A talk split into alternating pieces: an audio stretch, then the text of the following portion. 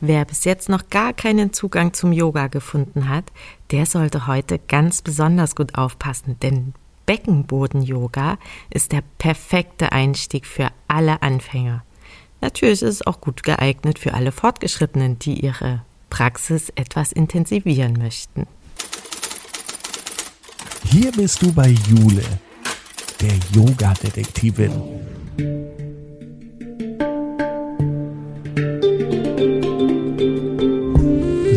Begibt sich mit dir auf Spurensuche in der Yoga-Welt. Finde dein Yoga.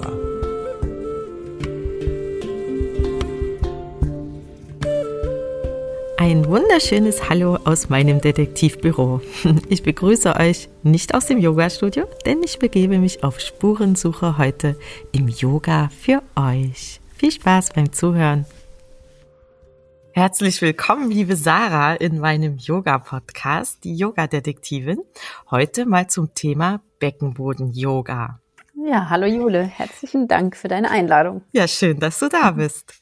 Du bist die Sarah, du wohnst im Norden Deutschlands, im Wendland und du hast mir erzählt, dass deine Hobbys äh, das Meer sind, die Musik, das Tanzen, die Natur, das Meditieren, dass du gerne mit deiner Familie zusammen bist und auch gerne reist und gerne auch mit Delfinen schnorchelst. Das finde ich auch besonders spannend. Hm, ja, das ist wunderschön. Geht im Moment leider nicht mehr. Ja. Aber ich hoffe vielleicht nächstes Jahr, wenn wir Glück haben. Aber mal sehen, wie sich die Situation entwickelt. Ja.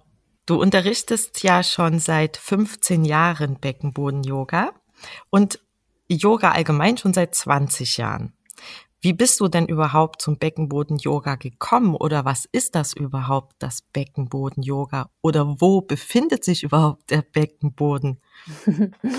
Ja, also genau, ich, also ich praktiziere seit 20 Jahren Yoga, unterrichten, glaube ich, seit 16 oder 17 Jahren. Ähm, genau, und ähm, ja, der Beckenboden, der ist eigentlich, könnte man auch so ein bisschen sagen, unsere Körpermitte und befindet sich eben am Boden des Beckens, ist aber mehr eine Schale, eine Schale im Becken, die das Becken nach unten hin abschließt.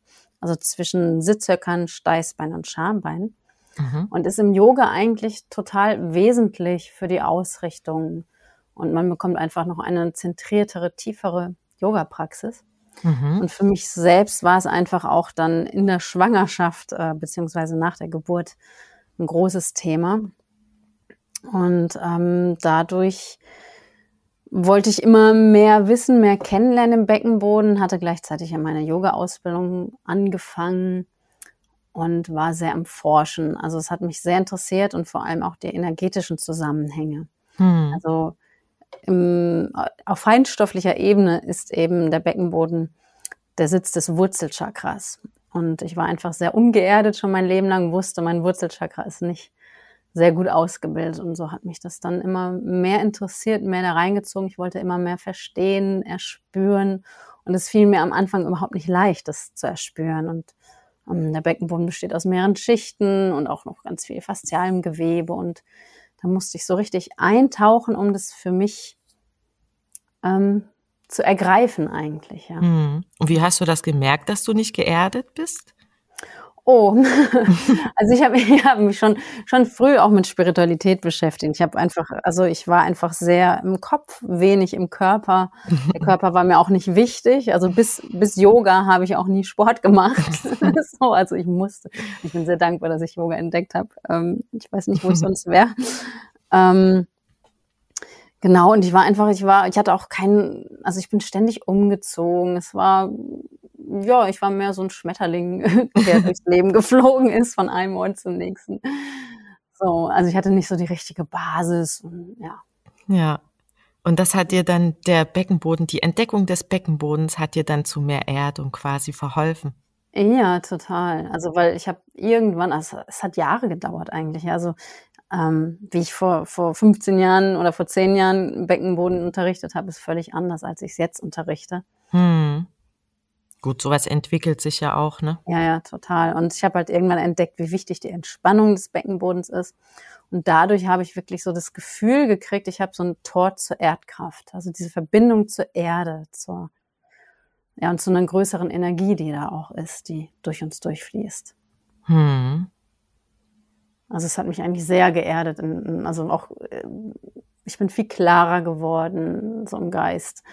Ähm, ja, mein Körper, habe meinen Körper in Besitz genommen, wirklich. ähm, ja, und auch, also körperliche Probleme haben sich dadurch auch sehr stark verbessert oder sogar aufgelöst. Ähm, ja, was ist denn das Ziel dann eigentlich beim Beckenboden, also außer der Erdung?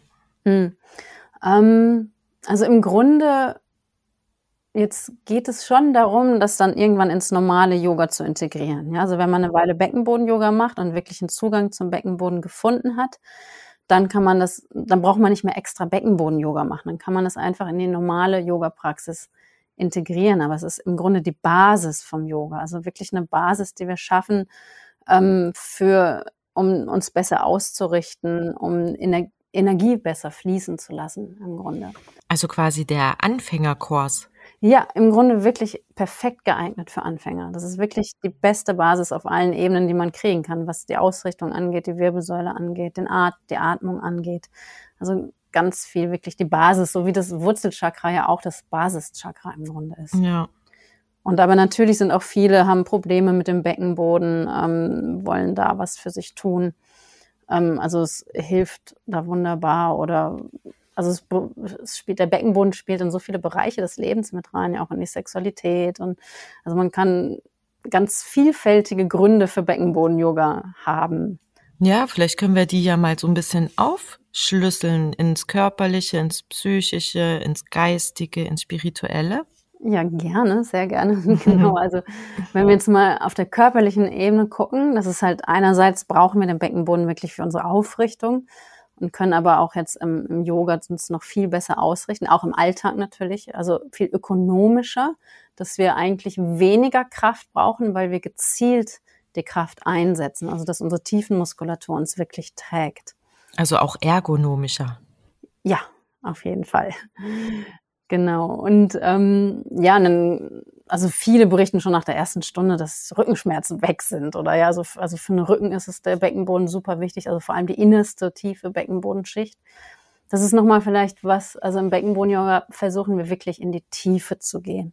Und eben auch in die Tiefe des Beckenbodens. Also das, was die meisten Menschen ähm, erspüren als Beckenboden, ist nur die äußere Schicht und ein ganz kleiner Teil vom Beckenboden okay. der auch ähm, nicht, also der nicht, nicht viel mit unserer Aufrichtung zu tun hat. Und wenn mhm. wir in die mhm. Tiefe gehen, in die tiefe Beckenbodenschicht, dann sind wir in dieser großen, großen Beckenbodenschicht. Also es ist eigentlich der eigentliche Beckenboden, der eben auch für eine befreite Wirbelsäule sorgt und so weiter.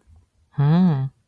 Und ähm, genau, jetzt auf körperlicher Ebene noch, ähm, genau in die Sexualität fließt es mit rein, aber auch natürlich auf der energetischen Ebene. Also wir werden einfach noch, noch empfindsamer im Beckenbodenbereich. Ähm, der Beckenboden wird lebendiger, befreiter, auch von Spannung befreiter. Und ähm, ja, also ja, ich rede immer gern von einem lebendigen, saftigen Beckenboden. Einfach, ja, da, da ist Leben pur drin und es ist so zwischen Anspannung und Entspannung Millionen Möglichkeiten. Mhm. ja, und das, also das ist, ja, hat ganz viel auch mit Genuss zu tun. Okay, ja. Mhm. genau.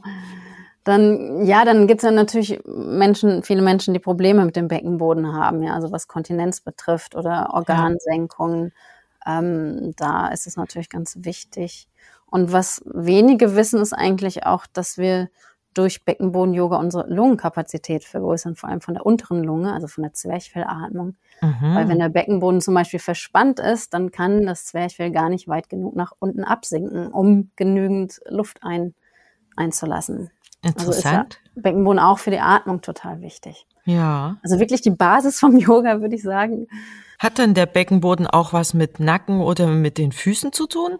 Ja, also genau, der ist wirklich verbunden mit dem ganzen Körper und man kann es sehr gut erspüren, auch gerade äh, gerade die Füße ist, also das zum Beispiel in meinen Beckenboden-Yoga-Kursen, da geht es dann auch darum, das zu erspüren, alles da oder auch, dass der Nacken sich auch ein bisschen befreit, wenn die Wirbelsäule eben die Länge, die ähm, Länge bekommt durch den hm. Beckenboden. Und auch Knieprobleme, alles Mögliche kann mit dem Beckenboden zu tun haben. Wahnsinn. Das ist alles verbunden über, über Faszien, über Muskelzüge. So. Macht man sich so gar keine Vorstellung von, ne? Ja, und der ist so wichtig. Ja, offensichtlich. genau, das ist jetzt nur die körperliche Ebene. Ja. also, weil mein Liebling ist eigentlich auch die psychische Ebene. Okay. Also, das, wo ich einfach gemerkt habe, selber, dass, ähm, wo ich sage, alles Beckenbodentraining macht nicht viel Sinn, wenn man äh, nicht, nicht im Alltag daran arbeitet, irgendwie aus der Überforderung zum Beispiel rauszukommen oder aus, mhm. ja, also ähm, was was wir durch Beckenboden-Yoga eben schon machen, ist, dass wir wirklich in unsere innere Mitte kommen, ja, und mehr Sicherheit und Vertrauen und innere Stabilität finden. Und ähm, dann, ja, es ist so, also auch wirklich so eine Entspannungsfähigkeit ins Leben, mit dem Leben zu fließen, ähm, zu schauen, wo fließt meine Energie gerade hin und ähm, stehe ich dem entgegen blockiere ich meine Energie oder fließe ich mit der Energie? Und die will halt vielleicht nicht immer nach außen, sondern auch mal nach innen in die Ruhe. Es ist einfach ständiger Rhythmus, ständiger Wechsel von nach innen und außen gehen. Und mh, mm, ja. wenn wir das, so wie der Beckenboden auch, der, der, eigentlich beteiligt sich der Beckenboden so an unserem Leben. Und wenn wir immer so gegen uns gehen, dann reagiert halt auch der Beckenboden mit Überforderung und wird schwächer. Einfach hm. schwächer, verspannter. So.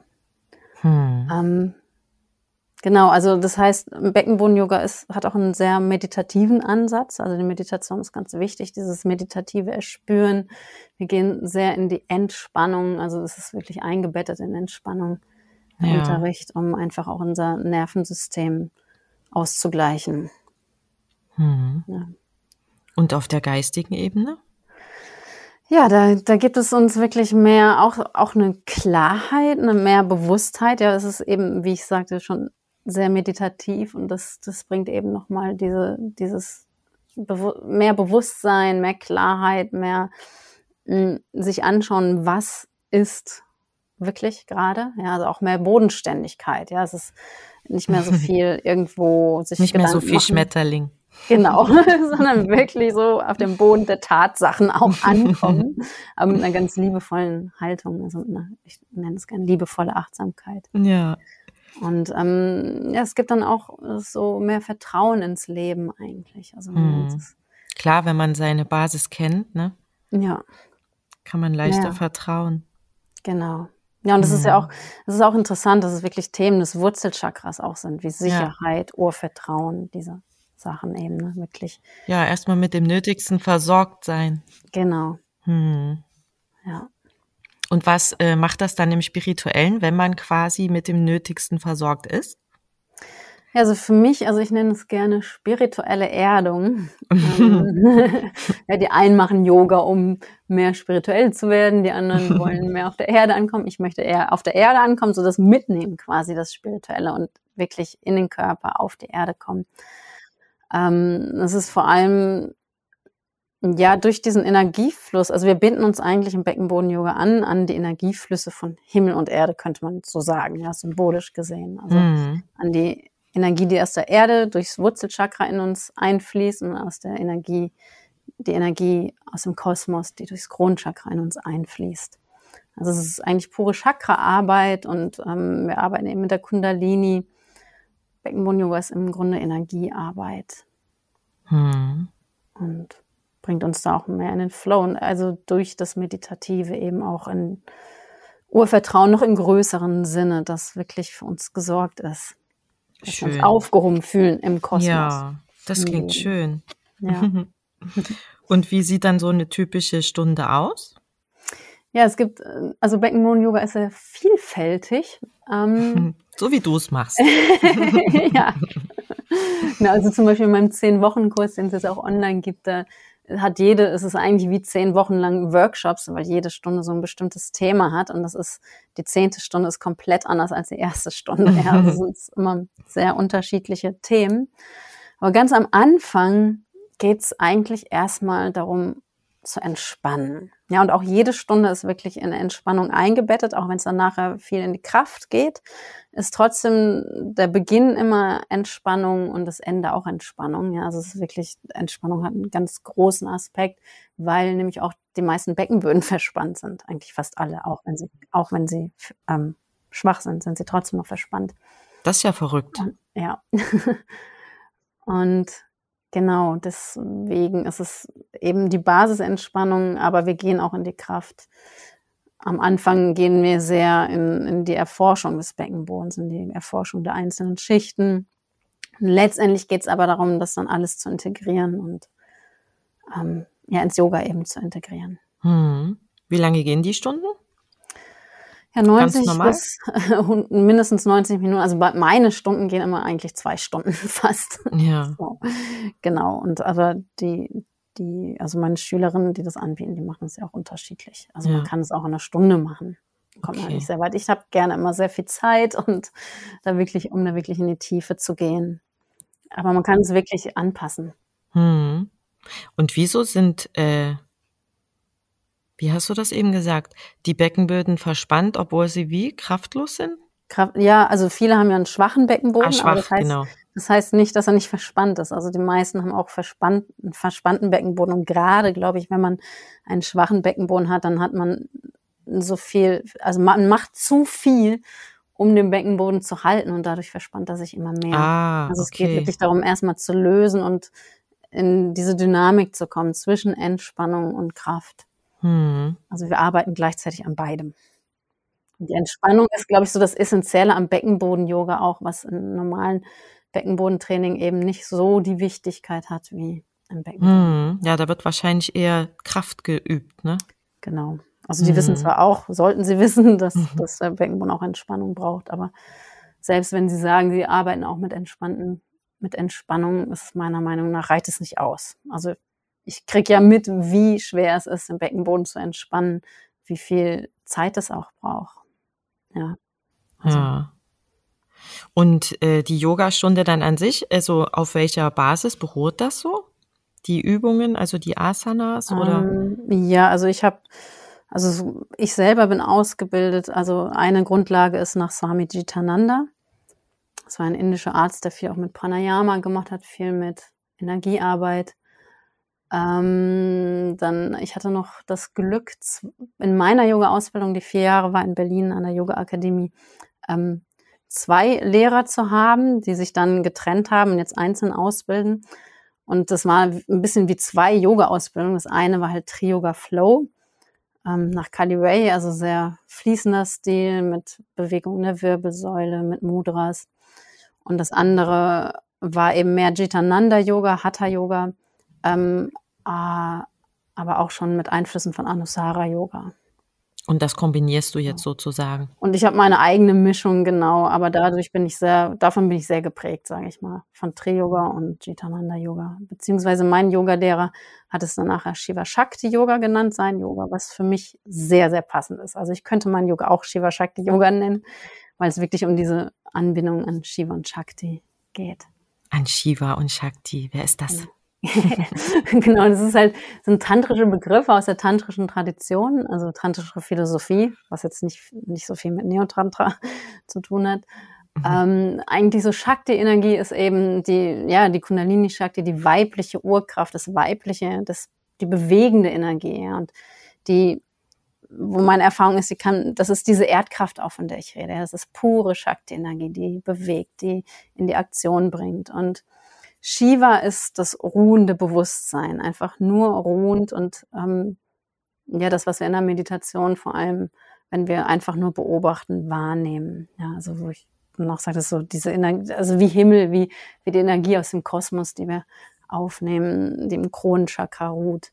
Hm. Also das hm. eine ist das, der ruhende Geist und das andere ist das bewegende die bewegende Aktion und beides wollen wir eben miteinander verbinden. Also man sagt so, Shiva und Shakti vereinigen sich im Herzen.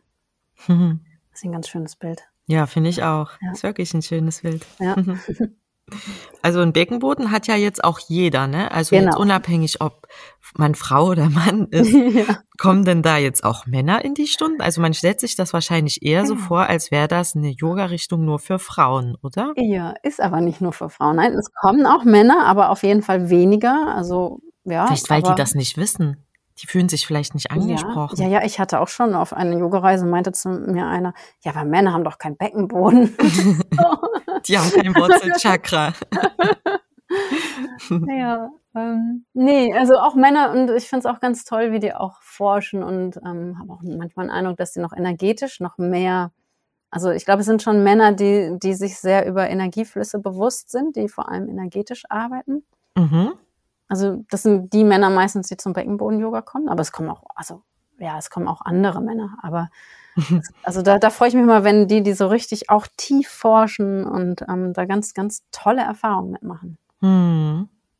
So, also, es ist auch für Männer, ähm ich habe bei meinem einen Online-Kurs habe ich auch getrennte Gruppen für Frauen und Männer, weil es einfach oder meine Seminare mache ich meistens nur für Frauen, weil die sich dann doch so 'n geschützten, ähm, Raum wünschen, ne, weil es eben schon so 'n F Thema ist, wo man dann auch gerne in 'ner Frauengruppe zusammen ist. Aber grundsätzlich ist es wirklich für Männer und Frauen. Mhm. Und wie finden die dich dann quasi? Also, durch welche haben die körperliche Beschwerden oder Ja, also manche nutzen schon irgendwie, ähm, Rückenprobleme, äh, da ist es 'n Ding oder auch Prostataprobleme, aber, ähm, viele eben also, die meisten, glaube ich fast, ähm, wirklich aus energetischen Gründen, die merken die einfach merken, sie wollen mehr mit dem Wurzelchakra arbeiten, ähm, oder auch so, ja, aus tantrischen Gründen, sage ich mal.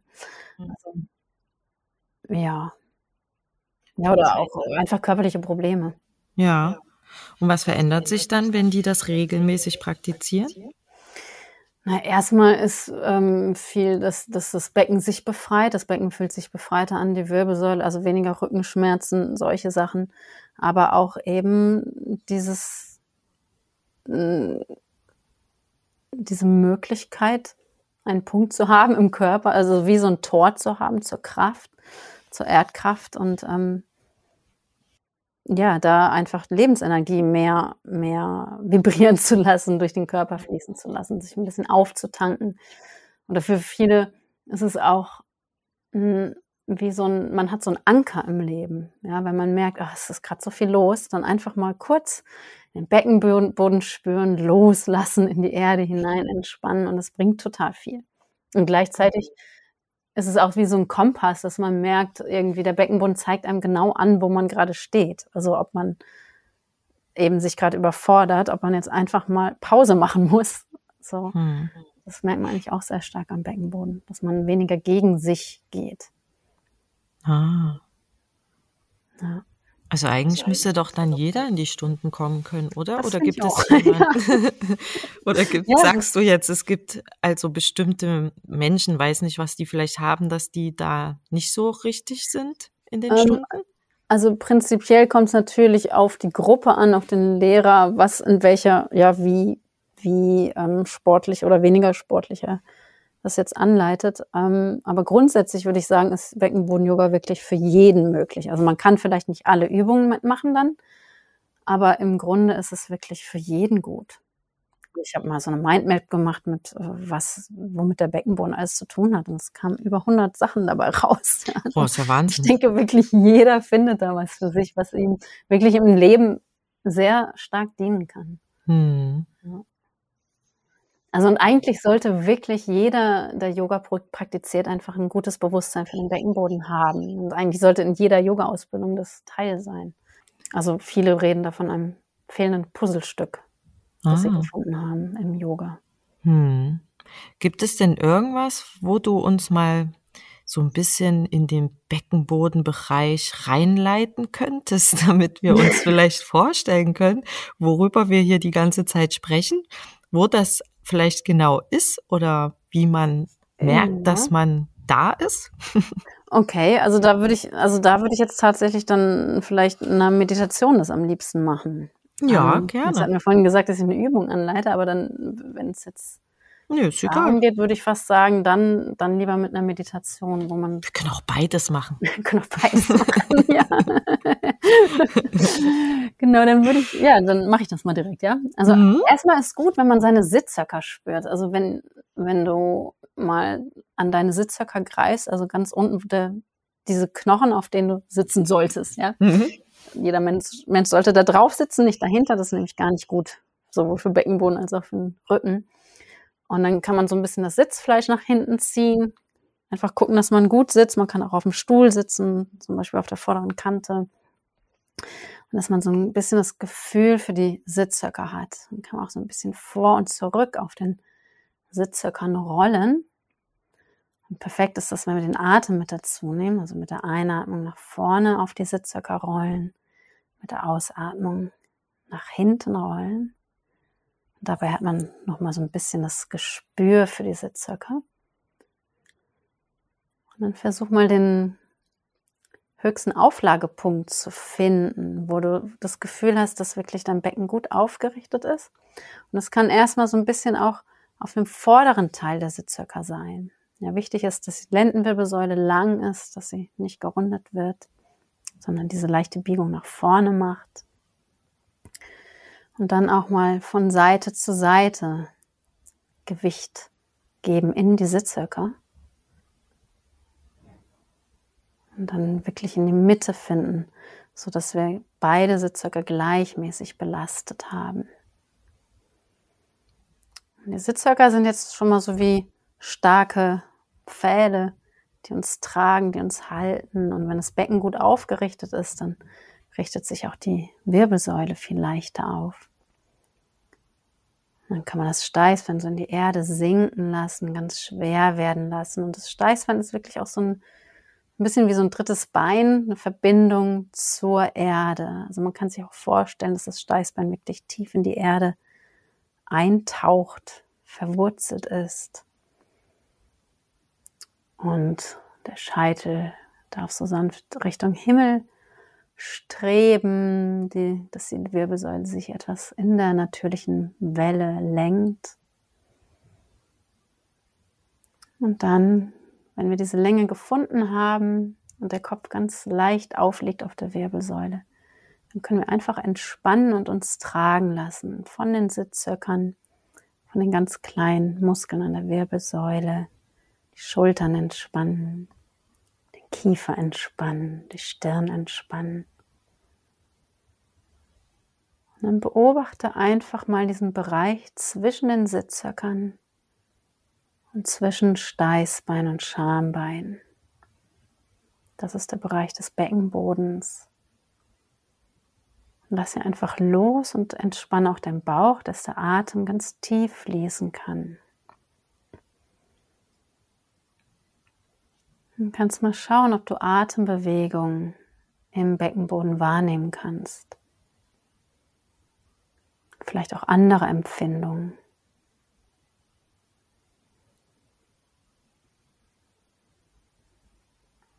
Und vielleicht merkst du, wie der Beckenboden mit der Einatmung sich weitet, mit der Ausatmung wieder etwas zurückzieht. Und es geht jetzt einfach nur darum, den Atem hineinfließen zu lassen, mit der Einatmung weit zu werden im Beckenboden, dass das Zwerchfell weit nach unten sinken kann. mit der Ausatmung einfach beobachten, wie sich wieder etwas mehr Kraft ganz von alleine sammelt, wie sich der Beckenboden wieder zentriert zur Mitte hin, zum Damm hin, also in dem Bereich zwischen Anus und Genitalien.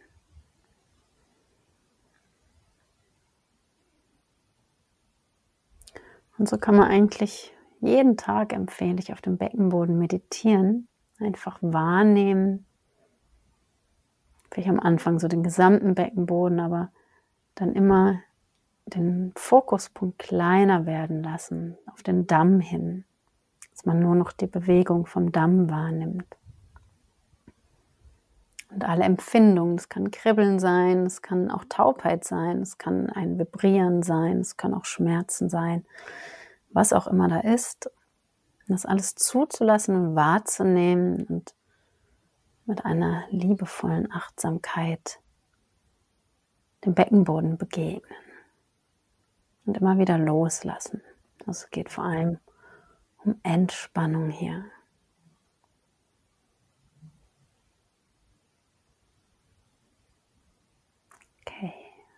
Das mal als kleiner Einblick. Mhm. Mhm. Ja, und viel, viele merken vielleicht erstmal gar nicht viel, ja. Und das ist mhm. nochmal das Ding beim Beckenboden, dass was man braucht. Also man braucht, also eigentlich würde ich sagen, es ist für jeden wirklich gut, aber es ist, macht keinen Sinn, wenn man jetzt sofort ein Ergebnis haben will, wenn man total ungeduldig ist und Ja. mehr so konsumieren möchte, sondern es braucht wirklich so ein Einlassen und dranbleiben. Ja, dranbleiben, immer wieder üben. Und aber dann wird man super reich beschenkt. Wie lange dauert das? Äh, ich würde sagen, ein paar Wochen, einen Monat, also aller, allerlängstens, allerlängstens drei Monate, aber in der Regel eigentlich, wenn man, wenn man mindestens dreimal die Woche, sage ich mal, übt, dann hast, also man hat eigentlich ständig ein bisschen Fortschritt. Naja, vielleicht, also nach einem Monat würde ich sagen, hat man Fortschritte spätestens, Ja, aller spätestens. toll. Aber Also es ist wirklich nicht so leicht, ne? Sich Ja. dahin zu konzentrieren. Genau, aber es ist wirklich ähm, so ein Segen. Und also mir ging es ja am Anfang eben auch so, dass ich das alles, also die einzelnen Schichten dann noch unterscheiden und spüren. Mhm. Das ist, das ist einfach sehr für manche oder ja, je nachdem, wie viel man sich schon mit seinem Beckenboden beschäftigt hat. Also für manche ist es erstmal wirklich ein völlig neues Gebiet. Mhm.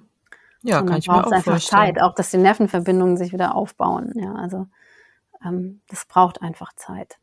Ja. Und wie lange sollte man da üben? So eine ganze Stunde oder meinst du jetzt dreimal die Woche so eine kleine Nee, Meditation? es ist also im Grunde letztendlich am besten würde ich sagen, jeden Tag meditieren, mindestens fünf Minuten auf dem Beckenboden meditieren. Besser Und wer 20 keine Minuten. Zeit hat, eine Stunde? Genau. Wenigstens immer mal wieder so das Bewusstsein reinbringen. Hm. Und ähm, lieber nur ein, zwei Übungen am Tag machen, als nur einmal, eine einmal in der Woche eine ganze Stunde. ja. Also ähm, es braucht gar nicht so viel. Also ich denke, ein, zwei Übungen am Tag reichen, wenn man es Mhm. kontinuierlich macht. Immer wieder das Bewusstsein dorthin lenken. Ja. Also zu meinem Buch gibt's ja auch eine CD, beziehungsweise jetzt Audio-Download. Ähm, das ist ein Übungsprogramm, das ist, glaube ich, 70 Minuten oder so. Man kann es auch, also es ist so aufgebaut, dass man es als ganze Stunde machen kann. Aber ich, wenn man das jeden Tag oder jeden zweiten Tag machen kann, wunderbar. Aber ich empfehle sonst mehr, sich da mal ein, zwei Übungen von rauszunehmen ja. und jeden Tag was zu machen, Hm. anstatt einmal die Woche ganz lange. Ja. So wie mit den meisten Sachen, ne? Ja, Sehr interessant. Ich danke dir, liebe Sarah, für dieses sehr aufschlussreiche Gespräch. Ja sehr gerne und danke dir. Ich freue mich sehr, dass du da warst. Danke, ich freue mich auch. Mach's gut. Du auch. Und wenn ihr jetzt Lust bekommen habt, das Beckenboden-Yoga einmal auszuprobieren, dann guckt mal in die Beschreibung. Da findet ihr ein paar Links, um mit der Sarah mal zu üben. Und dann wünsche ich euch einen wunder, wunderschönen Start ins neue Jahr.